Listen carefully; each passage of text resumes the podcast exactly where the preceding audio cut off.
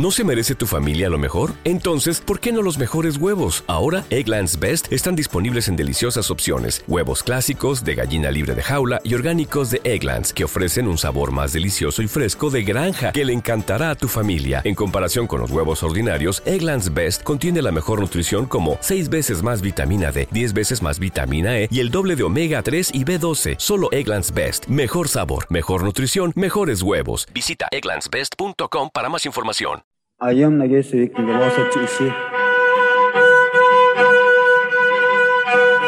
Cantoras y cantores de nuestro tiempo, invocando al viento ancestral del sonido, sumergiéndonos en el encanto sonoro, recorriendo la geografía de la voz nuestra. Eco Sagrado. Reflexiones sobre la voz latinoamericana con Soema Montenegro y Caro Tapia en Flash Violeta.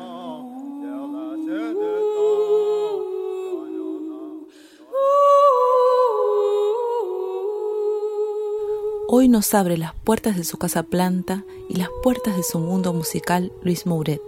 Luis es músico electrónico, artista sonoro y multimedia nacido en Buenos Aires.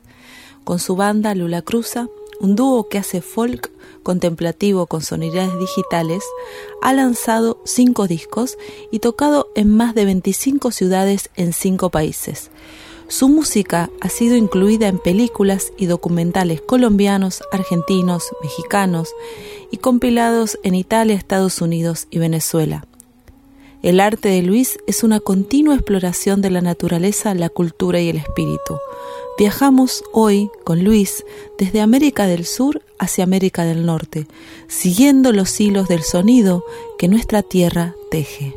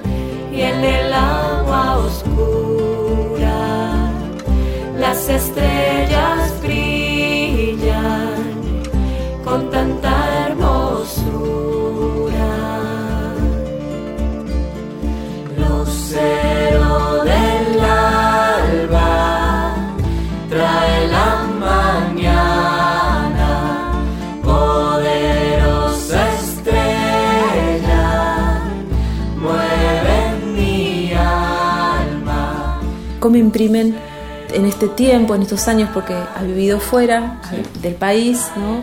Bastante, estando acá y viajando mucho por Latinoamérica, cómo se imprimen, ¿no? Las miradas de América del Sur, América del Norte, en las búsquedas desde, desde sí, desde una identidad, ¿no? Eh, particularmente pienso que en América del Sur hay un revuelo ¿no? En, el sentido político, económico, y eso mueve el folclore y nuestra cotidianidad absolutamente, ¿no? Entonces, ¿cómo es eso, no? Como en la creación, ¿no? ¿Cómo lo ves a eso? Eh, para mí en Latinoamérica lo más hermoso es que es una cultura de música. O sea, por toda Latinoamérica es una riqueza musical de ritmos, de instrumentos y de unos artistas súper humildes, pero que tocan unas cosas increíbles.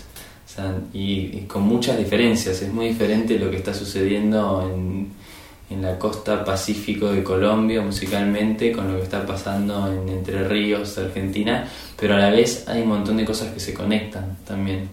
Como que por toda Latinoamérica me parece que pasó algo. Em, difícil culturalmente, pero a la vez que enriqueció mucho la música, es que hubo una mezcla de, tres culturas muy importantes, que es, para resumirlo, ¿no? como para tratar de resumirlo, es eh, las culturas indígenas que ya estaban acá, con, que ya tenían sus músicas, las culturas europeas que vinieron a conquistar acá y que trajeron sus músicas y sus instrumentos, y después las, las culturas africanas, que que vinieron como esclavos y que también traían sus músicas y sus cosas. Y a, diferencia con, por ejemplo, con los Estados Unidos, acá a las, a las comunidades africanas las dejaron seguir tocando su música.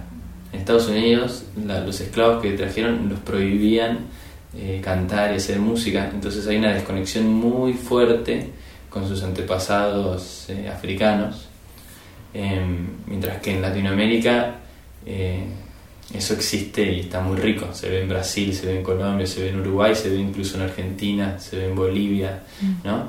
Y en, y en toda Latinoamérica hay esa mezcla entre los europeos, los africanos y los indígenas que crea, y esa mezcla en diferentes proporciones. O sea, a mm. veces hay unos tambores africanos con unas flautas indígenas, en otros solo el ritmo, pero tocado en la guitarra criolla y después instrumentos como el charango, que fueron como modificaciones de un instrumento que trajeron de, de Europa, que los indígenas lo hicieron más chiquito para que lo pudieran esconder y que no se den cuenta los... Eh, los, patrones, claro. Entonces es como que todo eso generó una, una variedad y una riqueza musical que donde hay muchas cosas que nos conectan. De golpe encontrás canciones o letras de canciones que son las mismas acá que o sea, digo Colombia mucho porque lo conozco mucho em, con melodías completamente distintas pero la misma letra porque la letra es medio que llegó de España ah, claro. ¿no? Pues, ¿no? como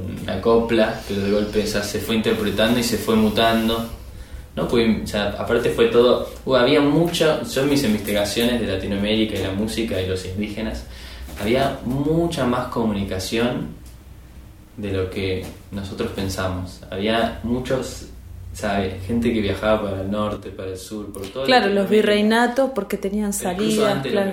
Ah, claro, sí, sí, de los incas, sí, y los guaraníes. O sea, había mucha más comunicación de lo que nosotros pensamos. Entonces, yo he encontrado, por ejemplo, en el norte de Argentina, en Tartagal, grabé a un viejo wichi cantando una canción con unas melodías muy parecidas a, por ejemplo, los indígenas de Norteamérica, los nativos americanos, los Sioux y los Lakota, ¿no? que la melodía era muy parecida y, y bueno, se ven otros aspectos también, pero yo desde la música lo veo como que para mí pasan dos cosas, había más mucha comunicación siempre, entonces me parece que es una cosa que siempre hubo intercambio y, y el, boca en boca lo que hace es que es el teléfono descompuesto. Claro, sí, sí. Es como que aprendí una canción, la escuché una vez, la toqué, la cambié un poco. Como se la acordaba, claro. Y, y, alguien la escuchó de mí, la cambió un poco, no sé qué, y de golpe es como que fue mutando la música En el viaje, en el claro. viaje. Entonces es como que en toda la música, o sea, si escuchás música afroperuana, por ejemplo, encontrás muchas similitudes con, sí, con, no sé, con la chacarera, con... Sí, las coplas del norte, Coplas del sí. norte, o sea, sí, como hay muchas cosas parecidas, pero cada uno tiene su, cada lugar tiene su sabor. Y ahí es- hay otra cosa que sucede que es como que el entorno cambia mucho un poco el color de la música. O sea, es muy diferente estar en una selva con lo que eso es vivir en una selva y entonces la música que uno hace va a ser va a estar en relación a los sonidos de la selva y, a la vida en la selva y- que, que en el desierto ¿no? entonces también hay diferencias que tienen que ver con los lugares con el tipo de lugar y entonces a veces uno encuentra más similitudes entre dos desiertos o sea, entre el altiplano de, de, de Perú con el altiplano de Tibet Mm, hay cosas culturales más parecidas que entre el altiplano del Perú y su costa. También, ¿no? Entonces es- súper interesante, me parece, cómo evoluciona la cultura y la música a su lado, ¿no? La música como esa herramienta de... claro. Porque bueno, porque antiguamente, antes de los discos y los estudios de grabación y todo, la música era una cosa social eh, y casi exclusivamente ritual. Mm. Sí, se tocaba en el casamiento, se tocaba en el nacimiento, se tocaba en la muerte. Cuando estuvimos haciendo la, la investigación Esperando el Tsunami con Lula Cruza, eh, conocimos a unos músicos de Napi, de, de la zona del Pacífico de Colombia, que eran mineros, ellos no eran músicos de profesión, y se juntaban a tocar solamente en las festividades importantes. Entonces, eh, y tocan lo que sus padres les enseñaron a tocar, y entonces, y solo saben tocar eso, pues es lo que escucharon y lo que aprendieron, y si uno va cuando no es la, fe- la festividad, no vas a escuchar música. O sea, no, no es, no es que se juntan, no, uh, no, porque el que toca tambor está allá, o sea, como, eh, y no ensayan, no tienen concepto de ensayo. Mm, Eso es solo se juntan a tocar como un ritual para festejar o para conmemorar o para generar algo, viste, transformación, están viste cosas más de trance. mm. Entonces es como que mm, Latinoamérica es muy rica en eso. También eh, en otros, o sea, no es el único lugar. Yo, o sea, yo conozco mucho Latinoamérica, pero yo sé que en el Medio Oriente, en África, en Asia, también hay, hay mucha música. O sea, no sé si es exclusivo de Latinoamérica. Yo creo que es una cosa más humana Total, que claro. Latinoamérica. Pero acá lo que tenemos es e- esa mezcla entre lo, lo criollo, lo afro y lo indígena, que es como que nos genera algo en común. Es, es lo que nos une como continente, es haber vivido esa experiencia y esa mezcla.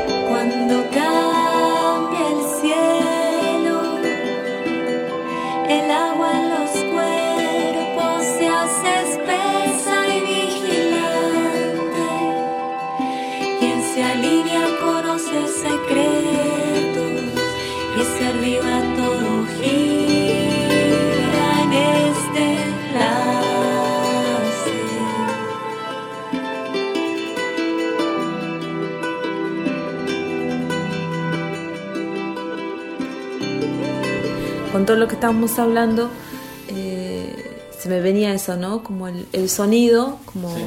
transformador, eh, como en ese espacio ritual, como en ese espacio de sanación. Sí. ¿Qué, qué sería para vos ese sonido, no? O también cantando, más allá de que Sí. este, no seas cantante, para decirlo, no, pero sí, cantamos, no importa eso, ¿no? Es un título. Bueno, para mí lo transformador del sonido es que el sonido nos traspasa. Son ondas que están vibrando en el aire y cuando tocan nuestra piel hacen que vibre nuestra piel y, no nos podemos esconder del sonido. No es que te puedes eh, tapar los oídos y no escuchar. Igual escuchás, menos, pero escuchás. ¿no? Entonces, eh, lo transformador del sonido es que nos traspasa y nos hace vibrar cosas en el cuerpo, sepamos o no, o estemos conscientes de eso o no. Eh, y ahí se genera algo que transforma. A veces transforma el- la tristeza en alegría, o la tristeza en llanto, o, o mueve el cuerpo para llegar a bailar, ¿no? Pero también puede llegar a transformar a niveles más sutiles que por ahí ni sabemos, ¿no?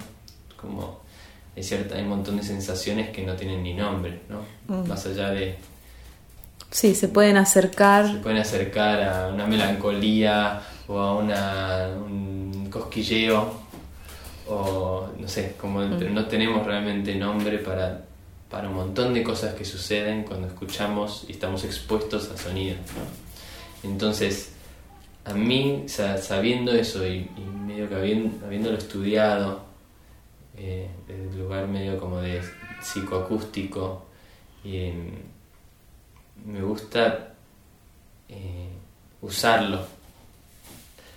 Em, y no es una cosa, al, al igual que uno no puede ni nombrar cómo se siente o qué es lo que hace, también es difícil saber cómo aplicar, no es como, no es una fórmula matemática, ah bueno, pongo esto y esto va a causar esto, ¿no?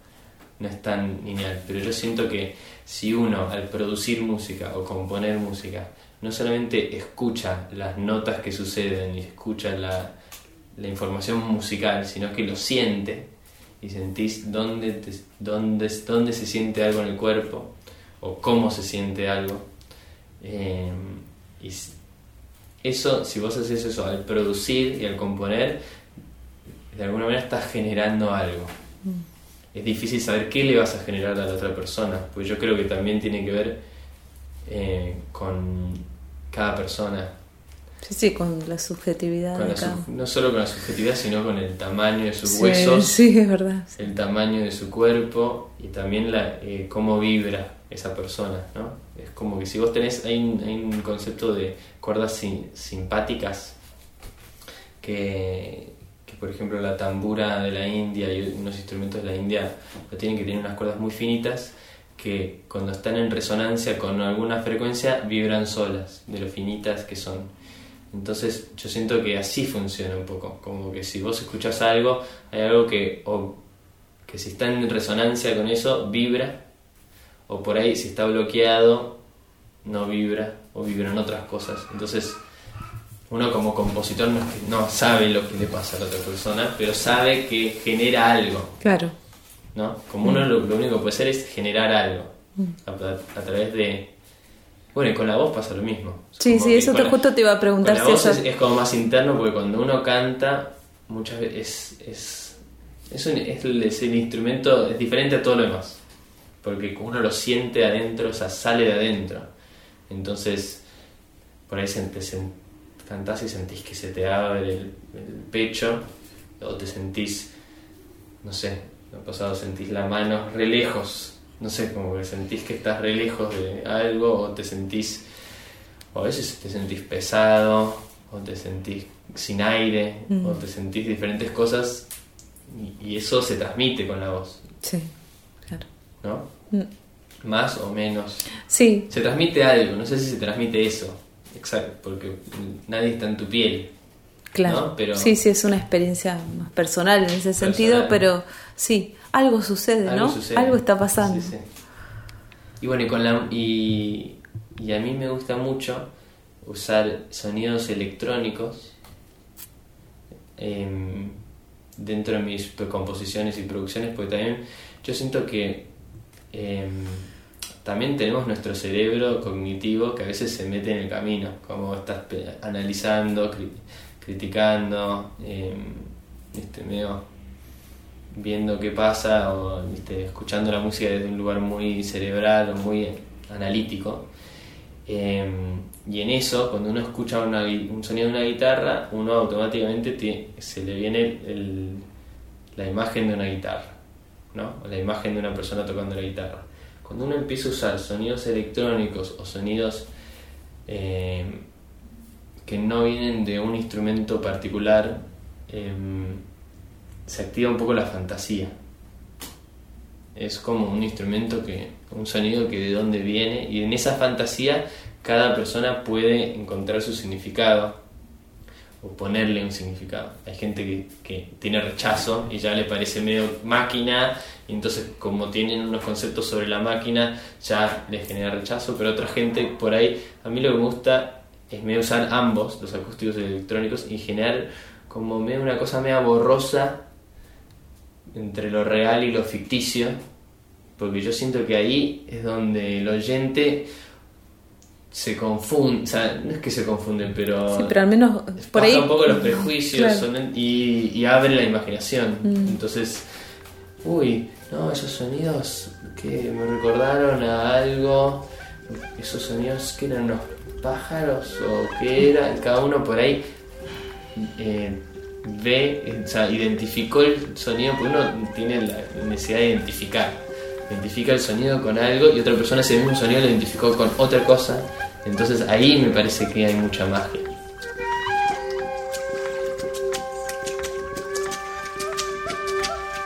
Recargo todos mis cristales con la luz del amor. Recargo todos mis cristales con la luz del amor Recargo todos mis cristales con la luz del amor. Recargo todos mis cristales con devoción. Este es mi trabajo no jalo no a nadie, pero hay que pararse en el centro. Este es mi trabajo y no jalo no a nadie, pero hay que pararse en el centro, en el corazón.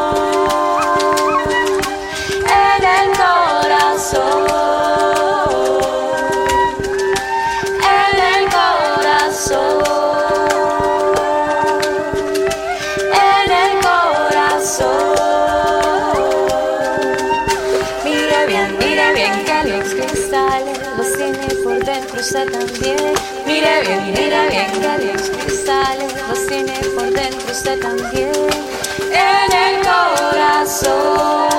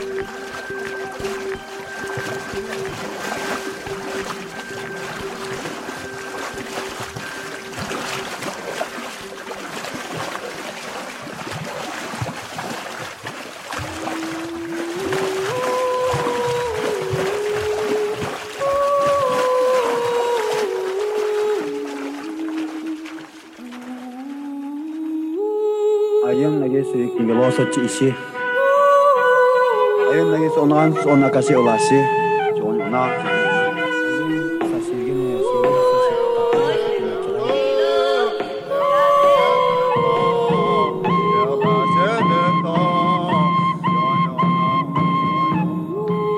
Eco Sagrado. Reflexiones sobre la voz latinoamericana con Soema Montenegro y Caro Tapia en Flash Violeta.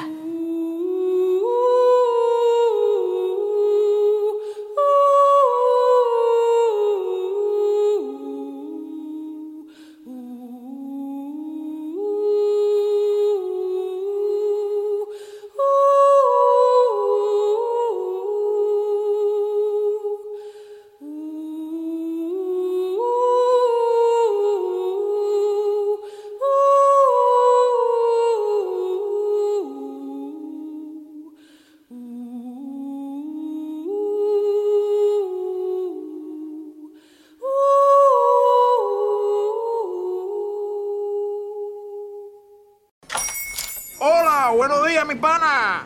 Buenos días, bienvenido a Sherwin Williams. ¡Ey! ¿Qué onda, compadre? ¿Qué onda? Ya tengo lista la pintura que ordenaste en el ProPlus app. Con más de 6.000 representantes en nuestras tiendas listos para atenderte en tu idioma y beneficios para contratistas que encontrarás en aliadopro.com. En Sherwin Williams somos el aliado del PRO.